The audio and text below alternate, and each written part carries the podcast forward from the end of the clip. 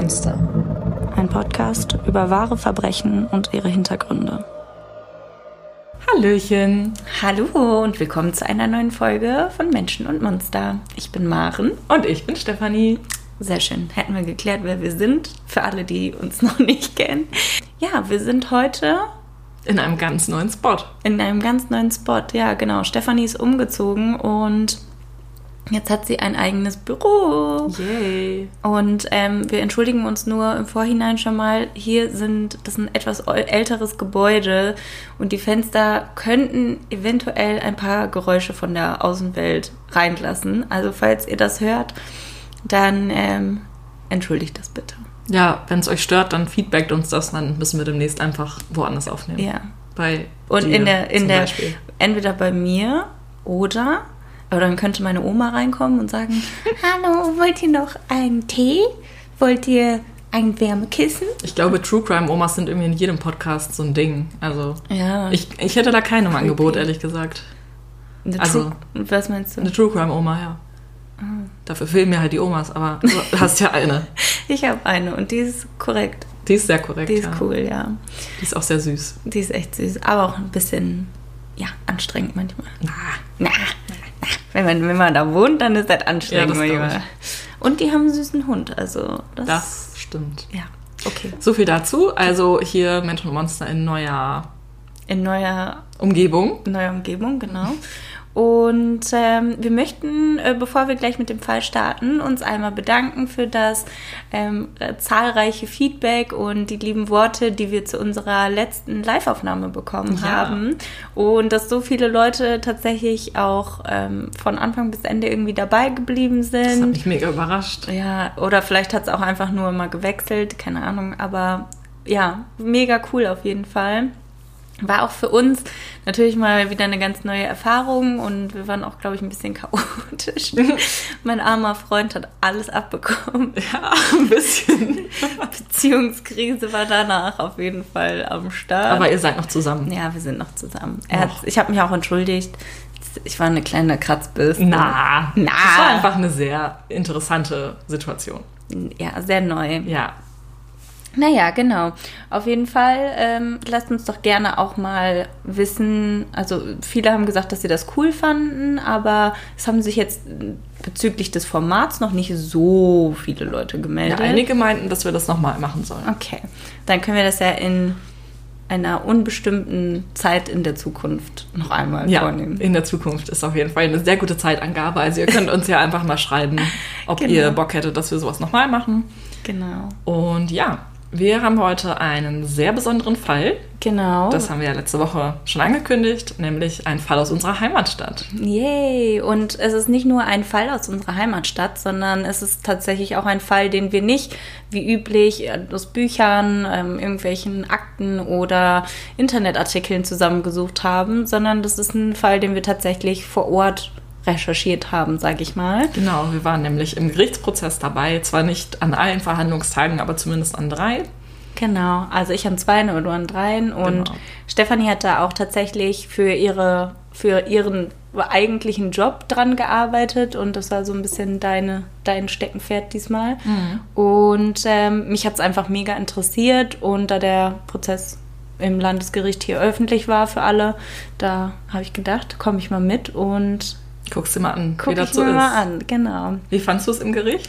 Ähm, ich fand es irgendwie freaky. Also es waren ja, ich meine, wenn man so von Richter Alexander Holt sieht, dann so sitzen immer so mega viele Leute hinten. Stimmt. Aber eigentlich war es echt so ein bisschen so einfach so, so ein paar Leute in so, einer, so einem Gewand und dann sitzen die in so einem Riesenraum und dann sprechen die darüber und irgendwie wirkte das gar nicht so, als wäre da ein Verbrechen passiert oder Nee, sowas. ich finde es auch eigentlich teilweise, also die meiste Zeit ist es eigentlich auch super langweilig. Ja, stimmt. Und dann lesen die so Adhäsionsantrag, dies, das, wird abgelehnt, wird, äh, keine Ahnung, so und so lange haben sie Zeit, das zu beantragen und ich so, Ja, es Was? ist wirklich sehr, sehr trocken. was ist das?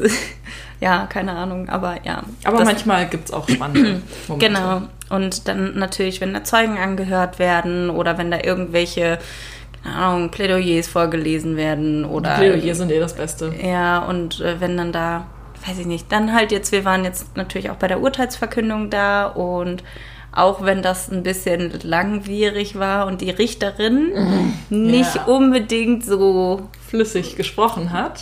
So viele Ms habe ich wirklich, also ich dachte schon, ich habe letztes Mal in dem Livestream oft M gesagt, aber diese Frau. Also hätten wir für jedes M einen Euro bekommen, dann wären wir da als reiche Frauen rausgegangen. Ja, oh mein Gott. Selbst bei 10 Cent pro, Ja, pro M. also es war wirklich wir, schon heftig. Sie hat in einem Satz bestimmt dreimal M gesagt. Sie in hat, einem glaub, Satz. ich, ja, ich glaube, sie hat auch einmal irgendwie drei, vier Mal hintereinander Ja, M ja, gesagt. ja, M, M, M, stimmt. Ja, von daher. Wir haben es Genau. aber durchstanden. Und äh, genau, wir möchten euch jetzt von dem Fall berichten und ich würde sagen, dafür legen wir doch einfach mal los, oder? Genau, wir machen das heute abwechselnd. Genau, weil wir halt beide den Fall zusammen quasi recherchiert haben und beide vor Ort waren. Machen Genau. wir es jetzt zusammen. Ich leg mal los. Also, unser Fall heute ist ganz besonders, denn er hat sich vor kurzem erst in unserer Heimatstadt Münster abgespielt, wie wir gerade erzählt haben. Ähm, bevor wir jetzt anfangen mit dem, was eigentlich passiert ist, wollen wir euch Münster erstmal beschreiben, damit ihr euch ein Bild davon machen könnt, wie sich das Leben hier so anfühlt. Also es gibt ein Sprichwort, was eigentlich jeder in Münster kennt, und das heißt, entweder es regnet oder es läuten die Glocken.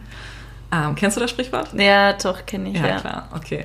Ja, weil es in Münster halt wirklich relativ häufig regnet und weil es in Münster auch einfach super viele Kirchen gibt. 80. Es gibt 80 Ah, Kirchen. ich, ich habe recherchiert und ich habe es nicht rausgefunden. 80 Kirchen. Oh, wie ja, clever du heftig. bist. 80 Kirchen, ja, das ist eine Menge. Und überregional ist Münster auch bekannt. Und zwar zum einen für den beliebtesten Tatort im ersten, nämlich den mit Professor Byrne und Ermittler Thiel. Auch ziemlich lustig meistens, wie ich finde. Ja. Und äh, ja, außerdem ist Münster dafür bekannt, dass es eines der, eine der fahrradfreundlichsten Städte in ganz Deutschland ist. Also es galt auch mal als Fahrradhauptstadt, aber ich glaube, Mhm. den Titel haben wir inzwischen nicht mehr. Nee, ich glaube auch nicht. Irgendwie ist es jetzt. Ich glaube Heidelberg oder so. Ja, irgendwie Oder irgendwas anderes, irgendeine andere Ja. Unistadt, glaube ich. Ähm, ja, aber jeder Bürger, der hier wohnt, also es gibt eine Statistik, besitzt im Schnitt zweieinhalb Fahrräder. Ja. Wie ich- viele Fahrräder hast du? Also, äh, ich habe ein geliehenes, eins ohne Sattel und eins, das viel zu klein ist und richtig schrottig ist. Also Ah, ja. im Prinzip habe ich zweieinhalb Fahrräder tatsächlich, super. ja. ja ich habe zwei, Felix hat drei, also bei unserem Haushalt kommt es auch hin mit den zweieinhalb. Krass, ja. ja, meine Eltern haben auch jeweils, unsere Eltern haben auch jeweils zwei Fahrräder. Ja? Ja. Ja, ist schon krass. Also in Ja. Münster fährt man auf jeden Fall eigentlich überall hin mit dem Fahrrad. Ja, Und Auto lohnt sich nicht, Infrastruktur von den öffentlichen Ja, die ist Verkehrsmitteln nicht schlecht, äh, nicht gut. nicht gegeben. Ja, genau. Ähm, außerdem gibt es hier die Westfälische Wilhelms-Universität, an der ich auch studiert habe. Die Unität. Die Unität, man kennt sie, die Universität. Stefanie ist auf jeden Fall zur Unität gegangen, nicht zur Universität. Ja, insgesamt wohnen in Münster 310.000 Menschen und davon sind allein 60.000 Studenten. Also das merkt man schon so auch Ja. in der Altersstruktur und daran, dass viele Menschen einfach sehr schön sind hier. Findest du? Ja, ich finde Münster hat wirklich viele schöne Menschen, Okay. aber vielleicht sehe ich das auch noch nicht so. Ja, okay. Und eine ganz besondere Sache ist, dass die Ansässigen hier Worte benutzen wie Jofel, Schofel, Meimeln und Maloche. Ich frage mich, also wenn ihr das jetzt hört, dann sagt uns doch mal bitte, ob ihr die Worte Ja. kennt. Also ich glaube, sowas wie Jofel und Schofel ist vielleicht noch so ein bisschen bekannt, aber also das ist halt alles Mathe. Das ist so ein Soziodialekt, der Mhm. Ja. eigentlich ja fast schon ausgestorben ist, aber es sind halt so die letzten Überbleibsel. Ja, das und stimmt. Ganz lustig, meine Mutter hat da wirklich viele Worte immer von benutzt und benutzt sie auch immer noch. Und ich dachte halt wirklich, das sind einfach ganz normale Wörter. Und wenn ich dann irgendwen getroffen habe aus irgendeiner anderen Stadt, also ein bisschen weiter weg, der wusste dann gar nicht, was ich eigentlich will. Ja, das hatten wir letztens noch, dass ich glaube, da kommst du später noch auf den Begriff. Das hatten wir auch. Ja. Ganz lustig. Genau, und äh, was du, glaube ich, meinst, ist, dass hier in Münster die Jugendlichen nicht vortrinken, sondern dass sie pien. Ja, genau. Und ich weiß noch, dass äh, bei der Arbeit eine Freundin von mir hat gesagt, hey, lass pien. Ich so, ja, ich bin dabei, kein Problem. Und alle Leute, die zugezogen waren, guckten uns so an, aha, was, was, wollt genau ihr? wollt ihr machen? Und wir so, ja, pien halt. Und ja, was sie nicht wussten, ist halt, dass das halt trinken, saufen, trinken, Ja. Alkohol konsumieren heißt. Ja, Und woher auch immer das kommt. Also Masematte, da heißt es nicht pien, sondern pielen. Aber Echt? vielleicht, ja, aber vielleicht, also trinken. Aber vielleicht hat sich das irgendwie mal abgewandt, abgewandelt. Und ja, es war halt so das typische Jugendwort bei uns eigentlich. Pien. Ja, Las Pien. Ja. Ja. und dazu muss man sagen, dass Masematte ist halt der Dialekt, den früher die Hafenarbeiter bei Die uns... jüdischen vor allem. ja, die jüdischen haben Genau, und die hatten so ihre eigene kleine Sprache. Geheimsprache. Geheimsprache, genau. Und da kommt das her. Und es, ich habe auch letztens, als ich bei meinem Dad war, ähm, der hat so ein dickes Poster in der Küche hängen mit so hunderten Wörtern, Oh, wie Masematte-Wörtern. Ich meine, äh, wir sind die Lezen- Lezenstadt. Ja, Leze ist auch. Leze ist, glaube ich, so mit der bekannteste Begriff Ja. hier in Münster. Ist halt, Leze ist Leze ist Fahrrad. Fahrrad, ja. Ja, genau. Weißt du, was, ähm, wie spät es das heißt? Äh, was schmust der Osnik? Wow, das hätte ich nicht gedacht, dass du das wirklich weißt. Ja. Ähm, weißt, du, was, weißt du, was irgendwie so Imbissstand heißt? Ah, ja, irgendwas. Ja, aber ich krieg's jetzt nicht. Taco Achille Kabache. Was sonst? Taco wegen schnell. Achille ist ja, ähm, oh, weiß ich nicht mehr, Achille heißt Essen. Ja, und dann. Und Kabache ist, glaube ich, sowas wie so ein, So ein Stand oder ja, so eine Kneipe. Bar, Restaurant, sowas. Taco Achille Kabache. What else? Ja. Ja, okay, wir machen mal weiter. Also Ja. Münster ist halt eine Großstadt, ähm, aber es ist jetzt trotzdem jetzt nicht so eine anonyme Großstadt, sondern es ist halt mehr so, dass man hier auf eine Party geht und dann sich mit irgendwem Neues unterhält und dann kommt man irgendwie darauf, dass man jemand Gleiches kennt und Ja. dann fällt dann öfter mal der Satz, Münster ist ein Dorf. Ist weil man irgendwie echt immer jemanden kennt, der jemanden kennt. Wenn das Wetter hier gut ist und es mal nicht regnet, dann trifft man sich hier am Aasee zum Grillen und den Aasee, den kennt ihr aus unserer ersten Folge, wo schon äh, die Leichenteile von Hermann Rohrbach rausgezogen wurden. Genau, und am Hafen kann man auch ganz gut sitzen, da ist dann aber mehr so ein bisschen so die Restaurantmeile. Zweimal in der Woche gibt es hier einen Wochenmarkt, da kann man dann frisches Gemüse vom Bauern kaufen. Und ja, generell ist Münster ähm, eine eher. Also äh, Münster hat so, eine, so ein bisschen so eine Elite-Bevölkerung, Ja. aber auch Bauern. Also es ist so eine, so eine 50-50-Mischung. Ja, aber trotzdem hat irgendwie jeder Arbeit und jeder hat irgendwie was zu tun und irgendwie hat jeder so seinen Platz. Ja. Und also, aber tatsächlich habe ich immer, als ich studieren gegangen bin, ähm, haben viele gesagt, ah, du kommst aus Münster, der Schnöselstadt, da tragen doch alle nur Poloshirts und stimmt, äh, das ist so ein Vorurteil. irgendwie so Segelschuhe und sowas. Also es gibt schon viele sehr, äh, würde ich sagen, sehr gut situierte Menschen Ja, das in ist auf jeden Fall so. Ja. Ja, aber insgesamt ist Münster eine wirklich sehr schöne und auch für mich sehr, sehr lebenswerte Stadt, Ja. in der ich mich sehr wohlfühle. ja, das würde ich auch so unterschreiben. Genau. Aber dennoch gibt es natürlich auch hier Verbrechen und auch hier gibt es Menschen, deren dunkle Fantasien sie zu unvorstellbaren Taten treiben. Genau. Und wir begeben uns nun in den August 2019. Und da spielt dann jetzt quasi unser Fall. Annegret K. macht hier einen Städtetritt mit ihrer Tochter Hanna und die beiden teilen sich ein Zimmer in dem B&B Hotel, das ganz in der Nähe des Hafens liegt. Das Hotel finden sie ganz okay und es wurde auch erst vor ein paar Monaten errichtet und es ist alles noch ziemlich neu und für die Preisklasse, was die beiden bezahlen, ist es auch eigentlich ganz zufriedenstellend. Es ist Samstag, der 10. August. Annegret schläft nicht gut in fremden Betten und daher liegt sie nachts wach und starrt an die Decke. Sie beschließt, kurz vor die Tür zu gehen und eine Zigarette zu rauchen. Vielleicht wird ihr das helfen, in den Schlaf zu finden. Doch kaum ist Annegret im untersten Stockwerk angekommen, bemerkt sie, dass etwas ganz und gar nicht stimmt. Aus einer unscheinbaren Tür hinter der Rezeption quillt dichter Rauch. Ein Feuer? Annegret alarmiert sofort die Polizei und die Feuerwehr und rennt nach oben, um ihre Tochter zu wecken. Es ist halb vier in der Nacht. Acht Minuten später flackert das Blaulicht vor dem Hotel.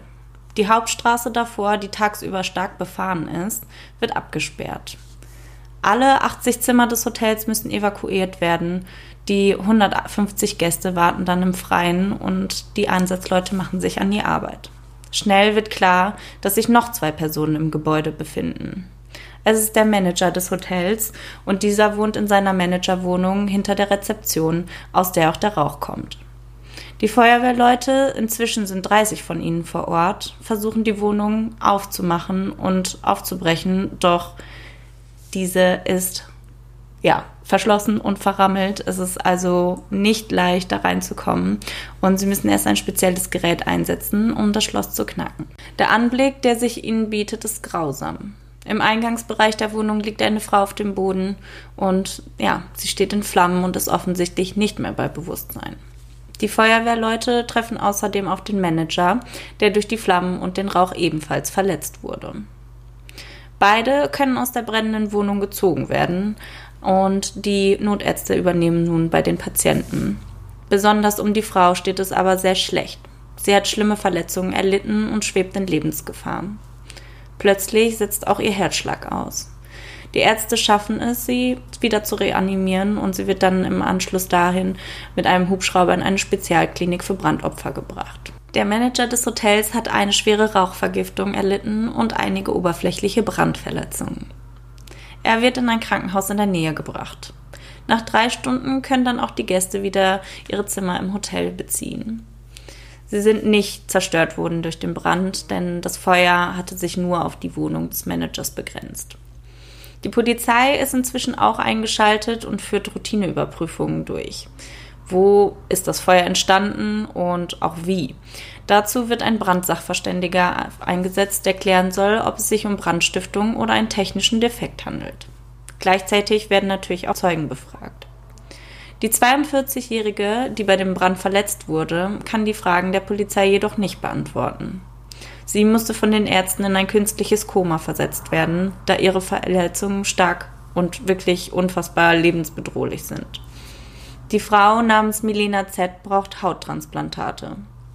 Trotzdem sind auch 43 Prozent ihrer Körperoberfläche mit Verbrennungen dritten Grades übersät und sie schwebt noch lange in Lebensgefahr. Der Manager des Hotels, Barrier M, hingegen kann den Beamten sagen, was geschehen ist. Seine Ex-Frau hatte bei ihm übernachten wollen. Plötzlich habe es aus dem Schacht der Klimaanlage einen lauten Knall gegeben und ein Feuer sei ausgebrochen. Daraufhin soll dieses Feuer dann aus der äh, Klimaanlage dann auch auf seine Ex-Frau Milena übergegangen sein. Der achtjährige Sohn des geschiedenen Paars hatte sich ebenfalls zur gleichen Zeit im Hotel aufgehalten, sollte aber die Nacht mit seinem Cousin in einem anderen Zimmer verbringen. Daher kann er soweit erstmal nichts zum Feuer sagen und bestätigt jedoch die Aussage, dass die kleine Familie bis zum Vortag noch im Urlaub in Italien war. Das erstmal zum, zum Überblick. Man würde jetzt erstmal sagen, hm, okay, ein Unfall, ich meine, kann ja immer passieren. Technischer Defekt. Technischer Defekt, aber ähm, wie ihr euch wahrscheinlich denken könnt, geht die Geschichte ein wenig anders aus. Genau. Ähm, ich sage jetzt nochmal eben ganz schnell dazu, dass wir die Namen natürlich ähm, geändert haben. Ja. Wir haben es jetzt zwei Tage später. Barir ist bereits aus dem Krankenhaus entlassen worden und ist in sein Hotel zurückgekehrt. In seine Wohnung kann er allerdings noch nicht zurück, denn das Feuer hat dort großen Schaden angerichtet. Vor allem im Schlafzimmer muss jetzt renoviert werden. Doch Barrier kehrt nicht für lange Zeit in sein normales Leben zurück, denn drei Tage nach dem Feuer gibt der Sachverständige seine Einschätzung der Brandursache ab. Und die deckt sich nicht mit der Aussage von Barrier. Stattdessen sagt der Fachmann, dass eine technische Ursache des Feuers ausgeschlossen sei. Seiner Ermittlung zufolge war Brandbeschleuniger im Spiel. Die Polizei kommt so zu einem Schluss. Der 35 Jahre alte Hotelmanager hat das Feuer gelegt, ja seine Ex-Frau möglicherweise sogar angezündet. Die Beweislage reicht für einen Haftbefehl und Barrier wird dann festgenommen und wieder verhört. Ihm wird jetzt der versuchte Mord an seiner Ex-Frau in Tateinheit mit versuchter, besonders schwerer Brandstiftung und gefährlicher Körperverletzung vorgeworfen. Das ist eine sehr sperrige Anklage, aber ich wollte es wenigstens einmal so ja. detailgetreu ähm, aufschreiben. Ja. Der 35-Jährige bestreitet die Vorwürfe, aber er muss jetzt trotzdem erstmal sechs Monate lang in Untersuchungshaft bleiben, denn so lange dauert es, bis der Prozess beginnt. Ja, sechs Monate später beginnt dann der, die Verhandlung und die Presse ist am ersten Tag anwesend, denn es ist eigentlich immer so, dass man am ersten Tag eines Verfahrens Fotos machen darf, zumindest wenn man das abgesprochen hat, was ich habe. Mhm. Ähm, genau, deswegen ist die Presse anwesend und wartet dann gespannt darauf, in diesem riesigen, völlig unterbesetzten Verhandlungssaal, ja. dass der Angeklagte reinkommt. Und Barrier ja, kommt dann auch rein, die Tür kommt, äh, geht auf und er wird reingeführt von den Justizbeamten, aber ähm, ja, die Fotografen haben nicht so richtig viel davon, denn er verbirgt sein Gesicht hinter einer Aktenmappe, weil er nicht erkannt werden will. Erst als die Fotografen ihre Kameras einpacken, senkt er diese Mappe. Zum Vorschein kommt ein gut gekleideter Mann in den 30ern. Er trägt einen gut sitzenden dreiteiligen Anzug, hat die schwarzen Haare ordentlich zurückgegelt, den Bart gestutzt und blickt durch eine modische Brille mit großen Gläsern. So wie er aussieht, könnte er auch glatt als Verkäufer für Herrenmode in einem Kaufhaus durchgehen. Der Staatsanwalt liest nun die Anklage vor. Er wirft dem Hotelmanager vor, dass er seine Ex-Frau von hinten mit Benzin übergossen und sie angezündet haben soll. Das Opfer wird ihr Leben lang entstellt bleiben, führt der Staatsanwalt dem Angeklagten vor Augen. Doch Barrier reagiert darauf gar nicht. Regungslos nimmt er die Anschuldigungen hin, verzieht keine Miene. Lass uns einmal kurz über den Angeklagten sprechen. Ja. Wie hast du den wahrgenommen? Ähm, ich muss ehrlich gestehen, ich war als ich ihn das erste Mal gesehen habe, ich war am ersten Verhandlungstag nicht dabei, sondern erst später.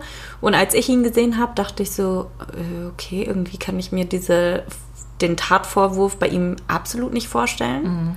Er sah aus wirklich mega gut bürgerlich, total vernünftig und auch irgendwie sehr gefasst eigentlich. Mhm. Also sehr ja, zurückgehalten, aber irgendwie gefasst auf jeden Fall. Und ich habe es mir auf jeden Fall nicht vorstellen können. Ich fand das sehr absurd, darüber nachzudenken, dass der Angeklagte getan haben soll, was er mhm. letztendlich. Ja, was ihm vorgeworfen wurde. Ja, genau. Ja, ich war auch sehr überrascht, als er dann reinkam, weil, also ich war jetzt nicht das erste Mal im Gericht und es war, also es ist halt häufig so, dass ähm, die Leute, die dann auf der Anklagebank sitzen, zumindest in dem Prozess, in dem ich jetzt war, dass die nicht so gepflegt und nicht so ordentlich aussahen. Und ähm, Barrier war jetzt äh, eben so wirklich sehr ordentlich angezogen. Wie gesagt, ein dreiteiliger Anzug. Das ist ja nun auch schon mal ein bisschen was Besonderes. Naja. Also die anderen Angeklagten, die ich bislang gesehen habe, die haben sich vielleicht, wenn es gut lief, mal ein Hemd mit kurzen Ärmeln angezogen. Also, naja. und er war halt wirklich so richtig herausgeputzt. Er sah halt wirklich richtig schick aus. Ja, also wirklich wie so ein Manager halt, wie ich mir so einen Manager ja. vorstelle. Ja. Von so, von so einem Etablissement. Ja, und dann halt zu wissen, dass du gerade in einem Raum sitzt mit jemandem, der vielleicht jemanden umbringen wollte. Ja, vor allem, also ja, wir kommen auch noch im weiteren Verlauf darauf und vielleicht können wir dann später nochmal darüber reden, ähm, ja, wie es dann am Ende ausgegangen ist und ähm, seine Reaktionen und auch seine mhm. Handlungen im Gericht. Genau, und äh, bevor wir dann weiter auf den Prozess eingehen, wollen wir uns anschauen, wer Barrier überhaupt ist. Denn ihm wird ja eine schon wirklich sehr grausame Tat vorgeworfen und äh, wir wollen vielleicht mal ein bisschen schauen, wie es dazu kam und äh, was vielleicht auch seine Beweggründe sind. Die Kenntnisse, die wir jetzt über sein Leben haben, sind jetzt recht oberflächlich. Das sind die Sachen, die wir halt ähm, im Prozess weitergegeben bekommen haben. Und da fehlen jetzt halt weiter tiefergehende psychologische Untersuchungen.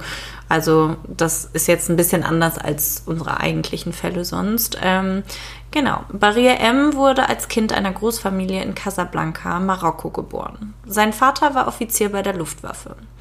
Er erzog seine sieben Kinder nach den Gesetzen des Islams und hatte zwei Ehefrauen. Später gründete er ein erfolgreiches Taxiunternehmen. Der Familie ging es für die Verhältnisse in, ja, in Marokko ist ja jetzt nicht so unbedingt dafür bekannt, dass es ein super reiches Land ist, sondern eher ärmlich und dafür, dass sie dort waren, ähm, ging es der Familie schon ziemlich gut.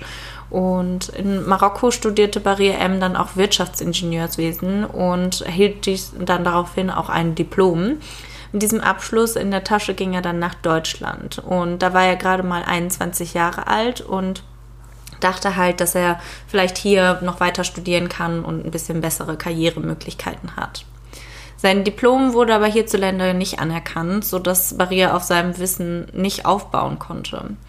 Er versuchte zwar ein neues Studium zu beginnen, aber wurde daraufhin bald ähm, exmatrikuliert und musste von Sozialhilfe leben. 2009 beginnt er als Portier in einem Hotel zu arbeiten und in dieser Branche fasst er dann auch schnell Fuß und steigt ins Management auf. So kam er zu der Kette B&B Hotels, die 2016 ein komplett neues Gebäude am Hafen in Münster bezog. Barrier bekam den Managerposten dort und zog dafür sogar extra aus Hessen nach NRW. Einige Jahre zuvor hat er schon seine Frau Milena kennengelernt. Die Erzieherin mit russischen Wurzeln ist sechs Jahre älter als Barrier und bereits verheiratet, als die beiden sich kennenlernen. Doch sie verlieben sich trotzdem ineinander und bald verlangt Milena die Scheidung von ihrem Partner. Ihre zwei Söhne, die sie mit ihrem Ex-Partner hat, nimmt sie dann mit zu sich. Doch nachdem die rosa-rote Brille der Anfangszeit verschwunden ist, verändert Barrier sein Verhalten seiner Frau gegenüber drastisch. Er wird regelmäßig körperlich und verbal aggressiv und schlägt seine Frau. Außerdem ist er sehr eifersüchtig, oft auch ohne Grund und Anlass. Besonders schlimm ist es, wenn er getrunken hat. Milena hält das nicht lange aus und flüchtet in ein Frauenhaus. Dort verbringt sie die nächsten drei Monate und wähnt sich in Sicherheit. Doch Barrier denkt gar nicht daran, sie ziehen zu lassen. Stattdessen findet er tatsächlich einen Weg, seine Frau in dem Frauenhaus aufzuspüren. Er sucht das Gespräch und Milena lässt sich auch darauf ein. Niemand weiß wirklich, was Barrier in diesem Moment seiner Frau verspricht. Dass er sie nie wieder schlagen wird und dass er sich ändern wird. Und ja, das Ergebnis des Gesprächs ist, dass die beiden wieder zusammenkommen und sie zu ihm zurückgeht. Zunächst scheint also erstmal wieder alles in Ordnung und alles scheint seinen Versprechungen nach zu verlaufen und Milena wird sogar daraufhin schwanger von ihm und die beiden bekommen einen gemeinsamen Sohn. Doch kurz nach der Geburt beginnt Barrier wieder aggressiv zu werden. Eine Situation bleibt Milena besonders im Gedächtnis. Ihr Mann war sturzbetrunken, bedrohte sie mit einem Messer und verlangte von ihr oral befriedigt zu werden. Dabei sagte er zu ihr, du hast in deinem Leben schon so viele Schwänze gelutscht abartig, wirklich. Da und das fand ich auch wirklich weird, als die Richterin ja, das so vorgelesen hat, vor allem weil sie so ja, in ihren so 60ern oder sowas war, ja. In Folge dieses Übergriffs flieht Milena dann auch erneut ins Frauenhaus und nimmt alle ihre Kinder mit, auch das Kind, was sie natürlich mit Barrier hat. Sie zeigt ihren Mann außerdem wegen Nötigung an und lässt sich von ihm scheiden. Für den gemeinsamen Sohn Anil haben beide Eltern nun das Sorgerecht. Abgemacht ist, dass Barrier ihn an den Wochenenden sehen und besuchen darf. Das geschiedene Paar kann sich deshalb nicht einfach so aus dem Weg gehen. Und ich glaube, das kennen viele Leute, die mhm. vielleicht irgendwie ja, Scheidungskinder sind. Das ist halt irgendwie zwangsläufig, hat man dann einfach immer wieder man halt Berührungspunkte. Halt genau. Die können sich halt deswegen nicht aus dem Weg gehen. Und wenn sie sich sehen, wird die Beziehung dann doch oft wieder intim und irgendwie ist es ein bisschen tragisch, dass sie sich nicht so voneinander lösen kann.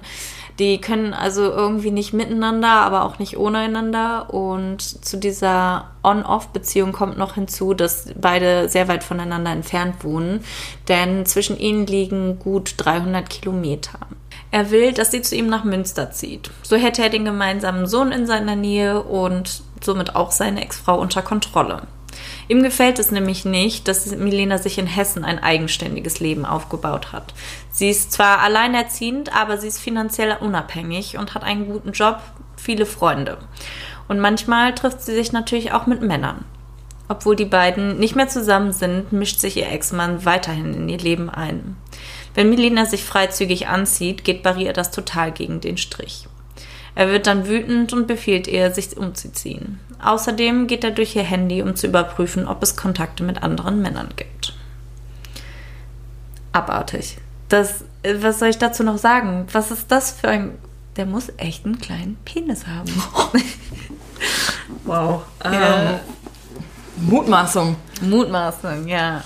Sorry, aber das ist so. Wer, wer ist denn sowas von kontrollsüchtig und eifersüchtig? ja, so geht es halt weiter hin und her zwischen den beiden. Mal lieben sie sich und dann hassen sie sich wieder. Im Sommer 2019 wollen sie dann die Schulferien gemeinsam als Familie verbringen. Ähm, zuerst fährt Baria aber mit seinem inzwischen acht Jahre alten Sohn Anil nach Ägypten in den Urlaub. Dort genießen sie die Sonne und machen beinahe täglich Schnorchelausflüge.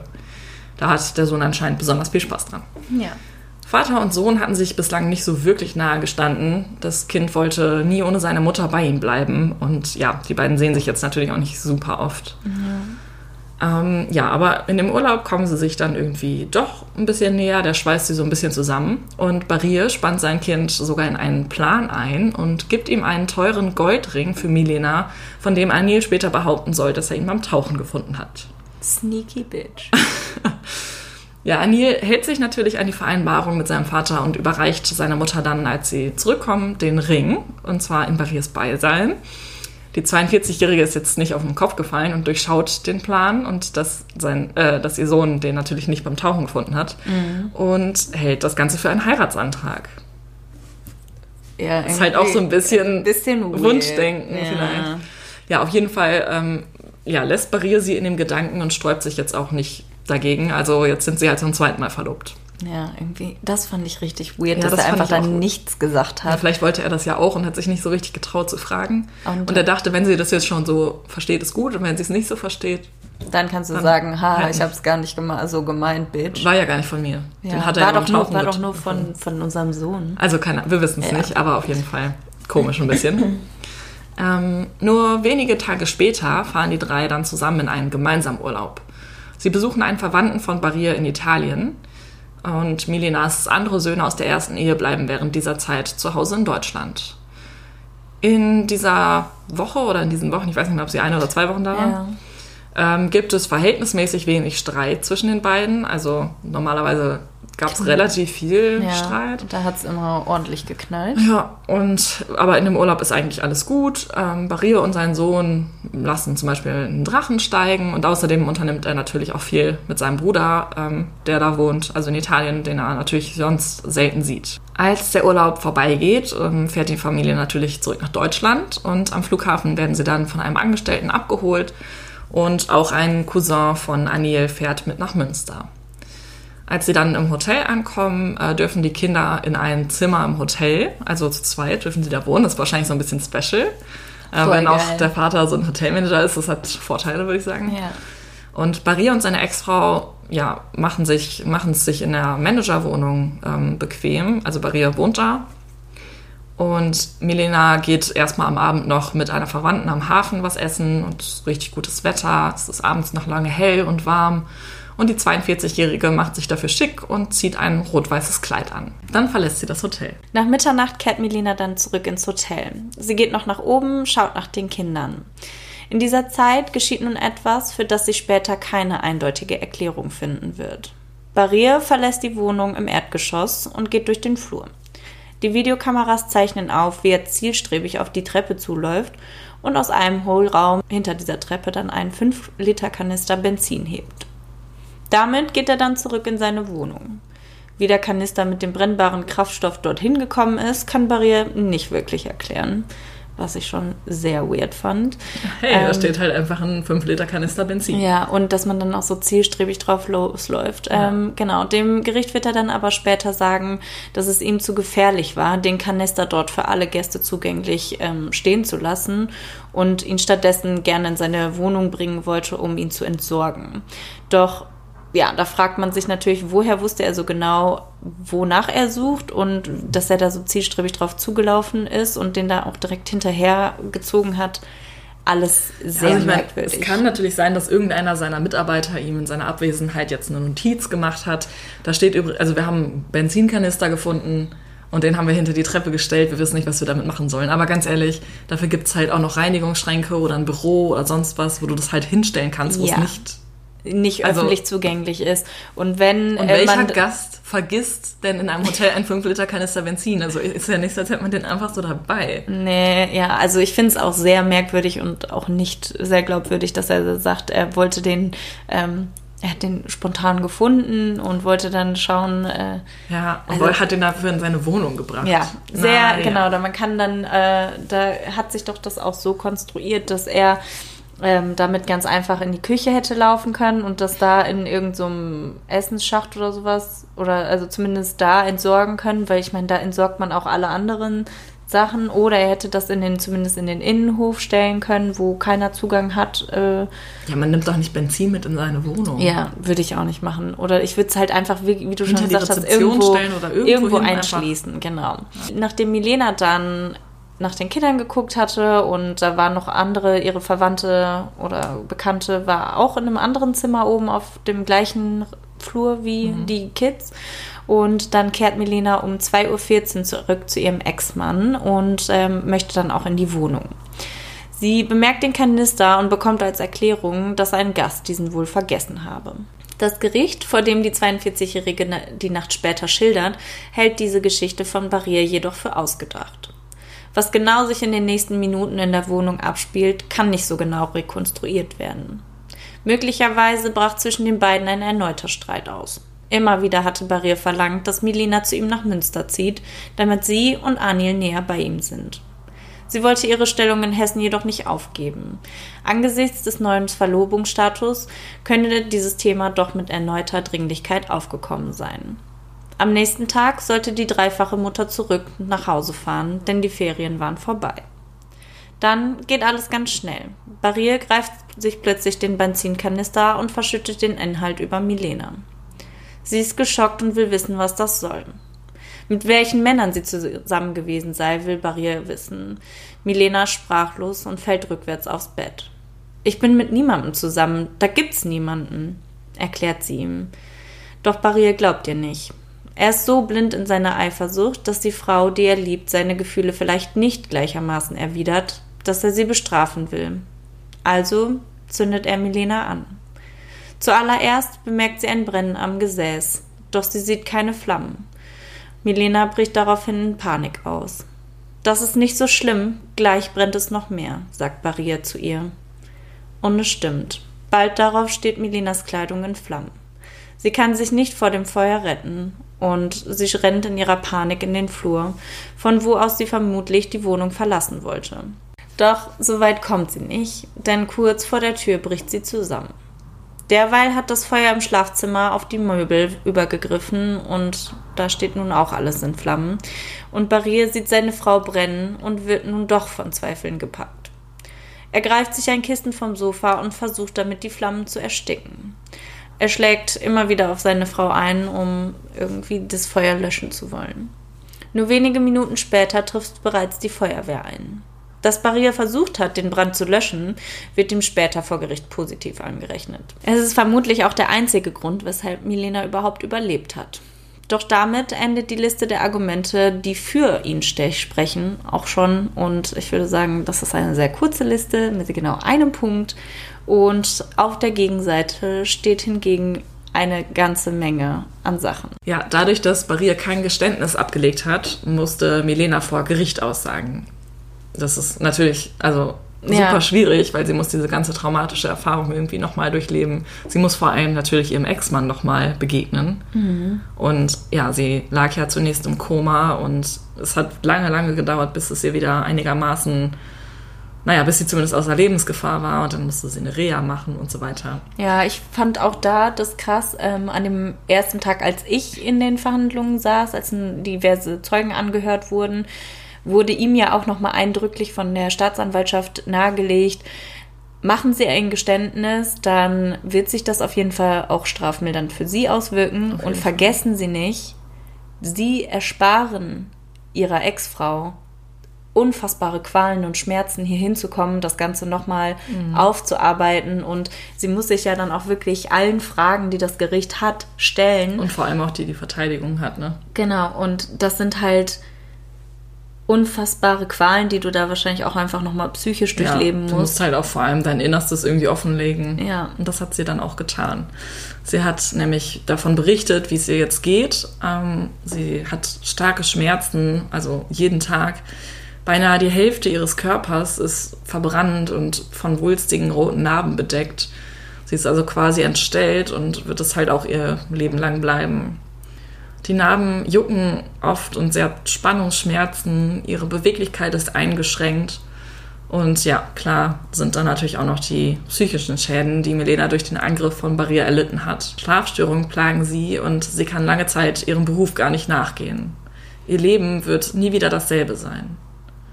Nachdem klar ist, dass Medina sich an die Minuten unmittelbar vor dem Feuer erinnern kann, ändert Barrier plötzlich seine Geschichte. Er gibt schließlich zu, seine Ex-Frau mit Benzin überschüttet zu haben. Angezündet will er sie allerdings nicht haben.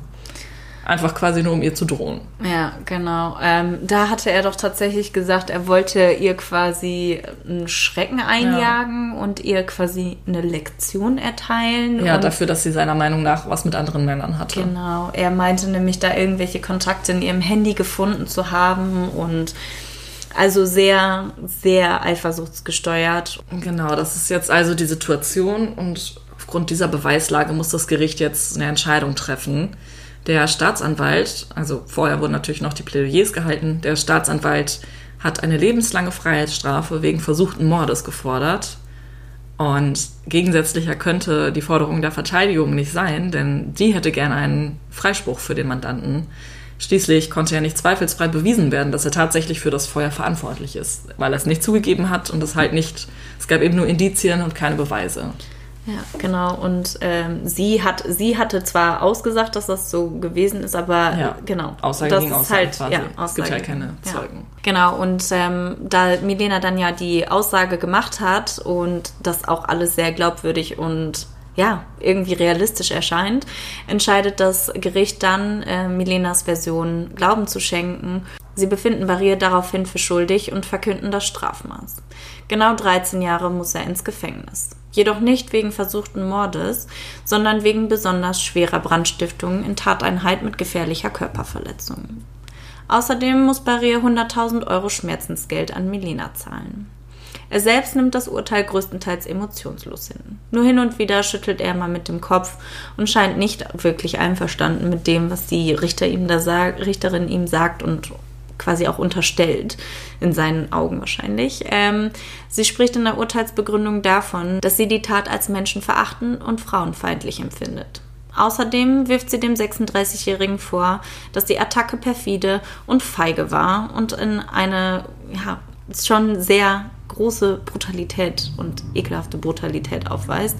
Doch eins ist klar, während Barrier nun 13 Jahre auf seine Freiheit verzichten muss, bleibt Milena leider für ihr ganzes Leben lang mit den ja, psychischen und physischen Folgen des Unfalls oder der Tat besser Ja, gezeichnet. Ja. that's it. Ja, that's it.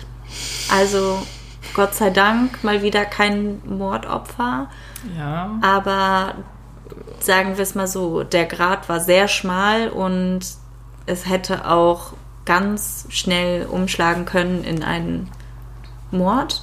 Ja, Ähm, das stimmt. Tatsächlich weiß ich nicht, wie zufrieden ich mit dem Urteil bin. okay. Also ich finde 13 Jahre ist okay, also die, Ja. die, das Maß ist okay, aber wegen schwerer Brandstiftung mit Körperverletzung, also ich hätte halt, ich finde versuchten Mord absolut gerechtfertigt. Ja, Weil so wie es jetzt zumindest, also klar, ne, es ist halt eben, es gibt halt keine eindeutigen Beweise und das ist, glaube ich, auch der Grund, warum sie es so entschieden haben. Aber so wie wir es jetzt oder wie das Gericht es eben entschieden hat zu glauben, ähm, hat er eben den Wunsch gehabt, ja, wobei, hat er den Wunsch gehabt, sie zu töten? nee, weil das ist. Ähm, Aber im Endeffekt ist Feuer nicht gemeingefährliche Mittel. Ja, also ich würde sagen, ähm, da scheiden sich bei mir auch so ein bisschen ge- die Geister, weil auf der einen Seite kann ich mich erinnern, dass die Richterin gesagt hatte, dass Aussagen gefallen sind wie so nach dem Motto, wenn ich dich nicht haben Ja. kann, dann soll dich keiner Stimmt. haben und ähm, ich will dich nicht umbringen ähm, unbedingt, aber ich will, dass du nicht mehr attraktiv bist für andere. Er hatte einmal zu ihr gesagt, diese Geschichte mit uns kann eigentlich nur ähm, auf eine Weise enden. Einer landet im Knast und einer im Grab. Ja, und das finde ich so gruselig. Also das ist sehr bezeichnend halt. Ja, und ich finde, also genau, aber zwischendrin hatte er dann halt noch Sachen gesagt, so von wegen, wenn er sie nicht haben kann, dass, dass sie dann quasi keiner haben soll. Aber das Ding ist, er konnte sie ja haben. Also er hatte sie dann ja. Also ich meine, klar war es jetzt keine super, Happy Family Beziehung. ja, klar gab es mega viele Probleme, aber sie hatten ja gerade, sie hatten gerade einen schönen Urlaub, sie sind gerade zurückgekommen, es ist alles gut. Ja, okay, sie wollte am nächsten Tag wieder. Ja, genau. verlassen. Äh, Sie wollte ihn wieder verlassen. Außerdem stand ja in dieser Situation, ähm, meine ich, auch im Raum, dass er irgendwelche Kontakte auf ihrem Handy gefunden hatte. Ob das jetzt konkret an dem Tag so war, weiß ich nicht. Also es war zuvor mal so und sie hatte sogar das, sie hatte sogar welche gefälscht. Ja. SMS, um ihn irgendwie eifersüchtig zu Ja. machen. Das habe ich auch nicht so ganz verstanden, warum, aber ja, Ja. ich weiß nicht, ob es an dem Abend wirklich jetzt glaub so war. Lirum Larum, wie rum es auch ist, ob jetzt die Situation, also ich meine, äh, genau nach und rekonstruieren kann man jetzt nicht, wann wurde irgendwo welche Eifersuchtsattacke ausgelöst durch welchen Trigger bei ihm, aber festzuhalten ist, dass er massiv eifersüchtig war und das auch wegen der kleinsten Sachen, dass sie allerdings auch nicht unbedingt, sag ich mal, der Engel ist und ähm, da nicht vielleicht selber ein bisschen mit reingespielt hat, um ihn noch zu provozieren. Ja. Was natürlich in aller keinster Weise rechtfertigt, dass er dann da so ähm, Reagiert. ja, genau. Ja, wobei er, also er war halt nicht nur eifersüchtig extrem, sondern halt auch hatte so einen Hang zur Aggressivität, Brutalität. Ja. Ähm, vor allem, wenn er getrunken hatte. Vielleicht hat er an dem Abend was getrunken, weiß man nicht. Ja, genau. Ja, auf jeden Fall, das Ende ist äh, ja alles andere als schön. Die Frau tut mir unfassbar leid. Ja. Wie hast du empfunden, als die Urteilssprechung war und als ähm, quasi vorgelesen wurde, wie lange er bekommt? Du hast, also ich habe gesehen, du hast ihn auch natürlich mehrfach angeschaut und Mhm. ähm, versucht so ein bisschen rauszufiltern, wie er sich benimmt und wie er sich verhält. Wie hast du da sein Verhalten empfunden? Ja, ich fand, er war sehr emotionslos eigentlich. Also auch bei der Urteilsverkündung, klar, habe ich ihn da halt eigentlich dauerhaft angestarrt, um halt zu sehen, ob er sich, ob er irgendwie mit der Wimper zuckt. Ähm, hat er aber nicht. Also er hat so zwei oder dreimal mit dem Kopf geschüttelt. Das war Ja. eigentlich alles. Und das hat, also das war einmal, als gesagt wurde, dass es Brandstiftung war.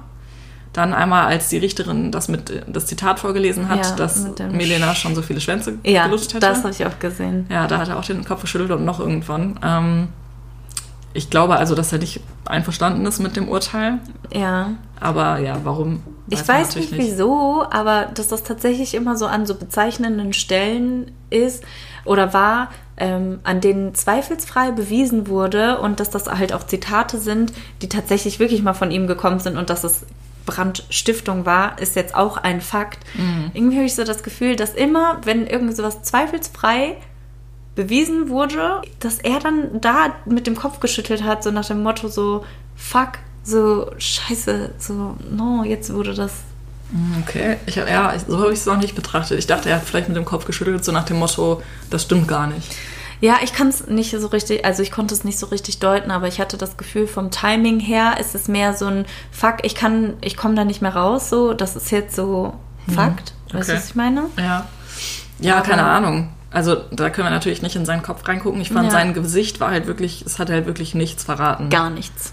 Und das fand ich halt so überraschend, weil ich, also wir haben ja relativ lange auf die Richterin gewartet dann vor Ja. der Urteilsverkündung. Also bestimmt zehn Minuten da in Stille gesessen. Mhm. Es waren halt auch nur neun Zuschauer da, weil halt Corona war und äh, also Ja. ist. Ja. Und natürlich nicht so viele Leute und mit sehr großem Abstand nur in den Gerichtssaal durften.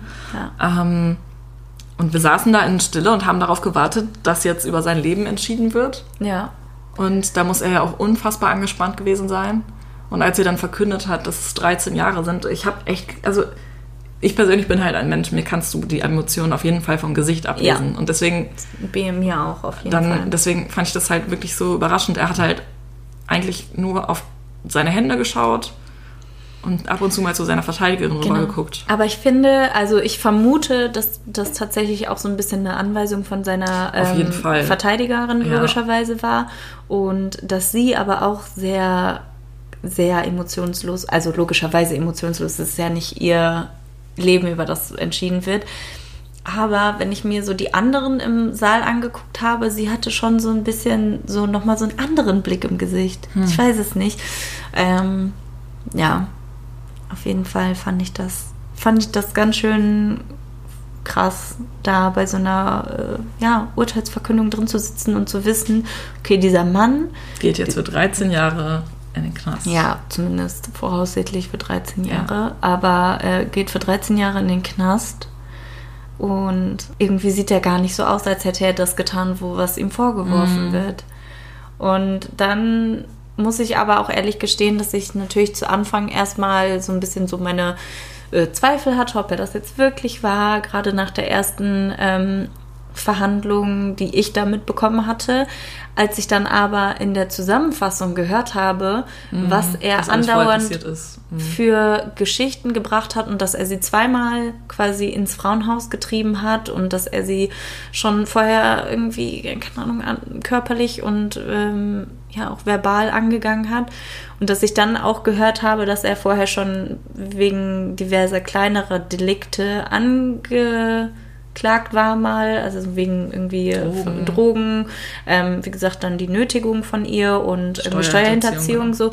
Ich finde, das sind halt so alles so, ich sag mal, erstmal so kleinere Sachen im Vergleich zu dem, was für was er jetzt angeklagt war. Ich finde die Tatsache schon alleine, dass er schon mehrfach vor Gericht stand für diverse Delikte, finde ich, zeigt, dass er gar nicht so unschuldig und äh, friedlich sein kann, wie er irgendwie so darüber kam und dann in Verbindung mit den ganzen Zitaten und Fakten, die dann irgendwie gebracht wurden. Also ich glaube, die Zitate haben mich tatsächlich am Ende am meisten gekillt. Ähm, also wirklich das. Äh, Also diese Aussage Ja. und dass er sie mit dem Messer bedroht hat und so, das ist Ja. wirklich. ja, einfach Ja. grausam. Ich fand es ziemlich cool, dass wir jetzt so einen Fall aus Münster gemacht haben, wo wir natürlich, also auch, dass wir selber quasi dabei waren äh, bei der Verhandlung, aber auch generell einfach mal was aus Münster zu machen. Ja. Also, na, haben wir schon mal in der ersten Ja, Folge, klar. aber es ist halt irgendwie immer was Besonderes, was aus der Heimatstadt zu machen und Ja, irgendwie ist es auch ähm, so mega, seitdem ich weiß, dass dieser Prozess läuft und ich fahre jeden Tag bei der Arbeit auf dem Weg hin und zurück an diesem B&B-Hotel vorbei und denke dann immer daran und stelle mir dann vor, so was da wohl, also wie das wohl abgelaufen ist und das finde ich schon irgendwie krass. Und die Tatsache, dass es halt auch erst kürzlich passiert ist und nicht wie bei Maria Rohrbach irgendwie vor, keine Ahnung, 60 Jahren oder sowas, das macht es nochmal irgendwie realer. Und ich glaube auch, dass diese Konflikte, die die beiden hatten, vielleicht auch mm, ein bisschen so nicht modernere Konflikte sind, aber schon so irgendwie so Sachen, mit denen wir vielleicht auch selber mal in Berührung gekommen sind in vorherigen irgendwie Beziehungen oder dass Freunde irgendwie von solchen Eifersuchtsszenen oder sowas mal erzählt haben. Und ja, das fand ich schon irgendwie krass. ja, dann würden wir den Fall hiermit beenden. Genau, lasst uns gerne wissen, ähm, wie ihr darüber ja, denkt und fühlt und wie ihr das Ganze jetzt nach unseren Erzählungen bewerten würdet. Und- Ob ihr das Strafmaß gerecht findet, also Oh. jetzt ganz persönliches Rechtsempfinden. Genau. Ja, oder ob da vielleicht irgendwie mehr oder weniger hätte drin sein sollen. Wir, wir brauchen noch einen Witz. Wir haben einen ziemlich lustigen bekommen. Schatz, lass uns nicht so weit in den Wald gehen. Ich fühle mich unwohl. Na, du hast gut reden. Ich muss gleich alleine zurück. Oh mein Gott. Den fand ich ganz gut. Das ist echt übel. Oh mein Gott.